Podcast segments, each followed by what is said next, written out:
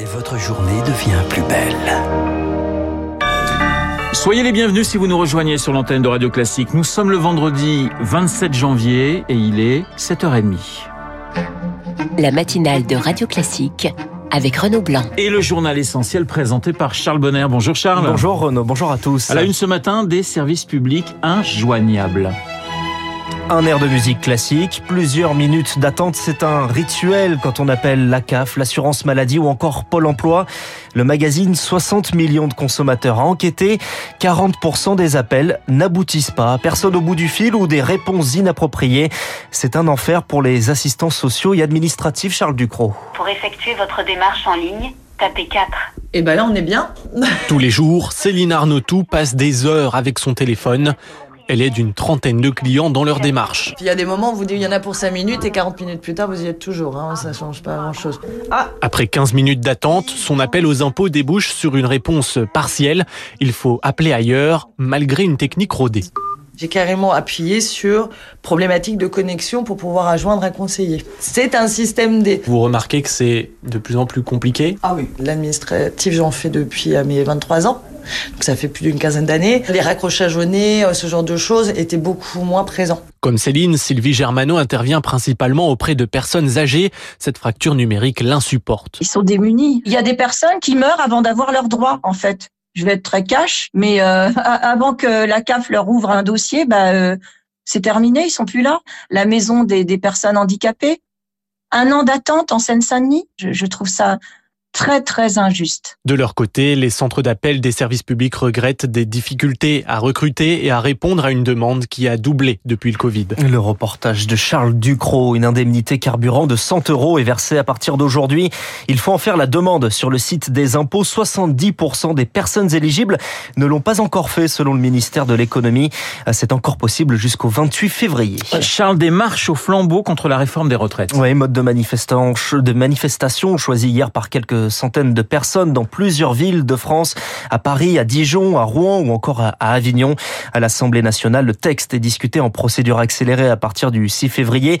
Plus de 7000 amendements déjà déposés, en majorité par la NUPES. La NUPES, cette alliance de gauche, attentive également à ce qu'il va se passer ce week-end à Marseille pour le congrès du Parti Socialiste. En gros, c'est est-ce que c'est le dernier coup sur le cercueil ou est-ce qu'on arrive à une sorte de renouveau de rassemblement? Ça, c'est la voix de Nicolas Mayer-Rossignol, candidat battu au scrutin pour désigner le premier secrétaire du PS. Il conteste toujours les résultats. Le Congrès doit entériner la courte réélection d'Olivier Faure, partisan justement de cette alliance avec les écolos, les insoumis et les communistes. Vous écoutez Radio Classique, il est 7h33 2022, année record pour LVMH. Le groupe également propriétaire de Radio Classique publiait ses chiffres hier, des ventes en hausse, 79 milliards 180 millions, c'est plus 23% en un an. Tous les secteurs vont bien, mention très bien même pour la mode maroquinerie et Kioche. Partout, LVMH progresse. Pour la première fois, Louis Vuitton dépasse les 20 milliards d'euros de ventes. La mode et la maroquinerie restent sans conteste le fer de lance du groupe, avec les maisons Fendi ou encore Dior, dont le défilé en début de semaine, placé sous le signe de la culture noire internationale, a été chaleureusement accueilli.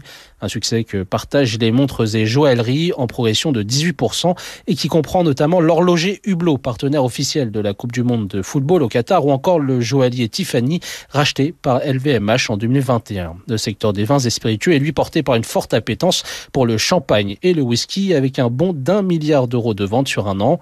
Malgré l'inflation, le groupe a bénéficié d'une hausse de la demande grâce à la reprise des vols internationaux et du tourisme en Europe, aux États-Unis et au Japon. Seule l'Asie, premier marché de LVMH affiche des chiffres stables, en cause une Chine qui a oscillé entre politique zéro Covid et explosion des contaminations. Pour Bernard Arnault, PDG du groupe, cette forte croissance est à mettre au crédit de l'exceptionnel pouvoir d'attraction des 75 maisons que compte LVMH. Et on y revient avec David Barou, décryptage écho sur l'année de Louis Vuitton, c'est juste avant 8 heures. Leur mode d'action, c'est la cyberattaque et la demande de rançon. Ils s'attaquent aux entreprises, aux administrations, aux hôpitaux. L'un de ces groupes, l'un des principaux, son nom Hive, a été démantelé hier selon les autorités américaines et allemandes. Demain, justement, c'est la journée européenne de la protection des données et ça nous concerne tous, pas seulement les grandes entreprises, nous dit Jérôme Billois, l'auteur de Cyberattaque chez Hachette. Les données personnelles, ça vaut de l'argent, à la fois sur le marché entre guillemets légal, hein, par les grands acteurs du numérique, les publicités, etc. C'est extrêmement compliqué euh, d'échapper à la ponction des données. Qui n'utilise pas un GPS, une boîte mail personnelle Donc c'est pour ça que le régulateur contrôle et condamne les acteurs du numérique s'ils ont euh, des mauvaises pratiques liées à nos données. Mais ça vaut aussi de l'argent sur les marchés noirs, avec des groupes qui se spécialisent euh, dans le vol de données ou la réalisation de fraudes. Les menaces sont clairement en augmentation, avec communauté des cybercriminels qui est en croissance et qui dégage beaucoup de rentabilité, ce qui finalement attire d'autres personnes malveillantes. C'est un espoir pour les patients. À partir du mois de juillet, au moins deux exosquelettes médicaux seront déployés dans chaque département. C'est une annonce d'Emmanuel Macron. Les exosquelettes, ce sont ces robots qui permettent aux patients paraplégiques de réapprendre à marcher. Jean-Louis Constanza est le cofondateur de Wondercraft, une entreprise française fleuron de cette technologie. Quand on est en fauteuil roulant, on est victime de pathologies cardiovasculaires, des douleurs neurologiques qui peuvent être sévères, voire diminuer son espérance de vie. Et le fait de marcher régulièrement, ça règle une bonne partie de ces problèmes de santé. Notre exosquelette, c'est un robot qui peut produire une marche humanoïde et qui se place autour de vos hanches et de vos jambes. Il va détecter le mouvement du haut de votre corps. Il comprend votre intention avec les moyens les plus intuitifs possibles qui nécessitent pas mal d'intelligence artificielle. C'est comme ça qu'on le commande. Jean-Louis Coustantin, joint par Rémi Vallès. Charlie n'était pas sous les radars pour radicalisation. C'est ce qu'assure le gouvernement espagnol à propos de l'auteur d'une attaque à la machette hier dans une église du sud du pays. La justice souligne quant à elle le caractère djihadiste. Un sacristain est mort, un prêtre est blessé. on y reviendra avec euh, Guillaume Fard, spécialiste des questions de sécurité, juste après ce journal. En Ukraine, au moins 11 morts dans des frappes. Hier, réaction militaire à l'annonce d'envoi de chars par les Occidentaux. L'Ukraine qui mène aussi la bataille symbolique, menace de boycotter les Jeux Olympiques de Paris si les athlètes athlètes russes et biélorusses y participent. L'Ukraine demandait aussi l'interdiction de stade à l'Open de tennis d'Australie pour le père de Novak Djokovic. Serdian Djokovic, photographié avec des supporters pro-russes, il annonce ce matin y renoncer. Il sera absent des tribunes pour le match Djokovic-Tommy Paul qui, se joue à 9h30. L'autre demi-finale n'est pas encore terminée. Stefanos Tsitsipas mène 2-7 à 1 contre Karen Kachanov. Et puis le rugby français veut passer à autre chose. Les clubs ont refusé d'adouber Patrick Buisson à la tête de la Fédération française de rugby, le nom proposé par Bernard Laporte en retrait depuis sa condamnation dont il a fait appel. Chloé Juel, il reste donc désormais pour la Fédération deux solutions. La solution la plus radicale, c'est la démission des 40 membres du comité directeur qui se réunissent ce matin à Marcoussis. Dans la foulée, des élections générales seront organisées et la page de cette crise que traverse le rugby français sera tournée. Ça, c'est l'option retenue par la ministre des Sports. Pour Amélie Oudéa-Castera, Bernard Laporte a eu sa chance. Elle est passée. Il n'a pas démissionné, mais simplement été mis en retrait depuis sa condamnation pour corruption et trafic d'influence dont il a fait appel.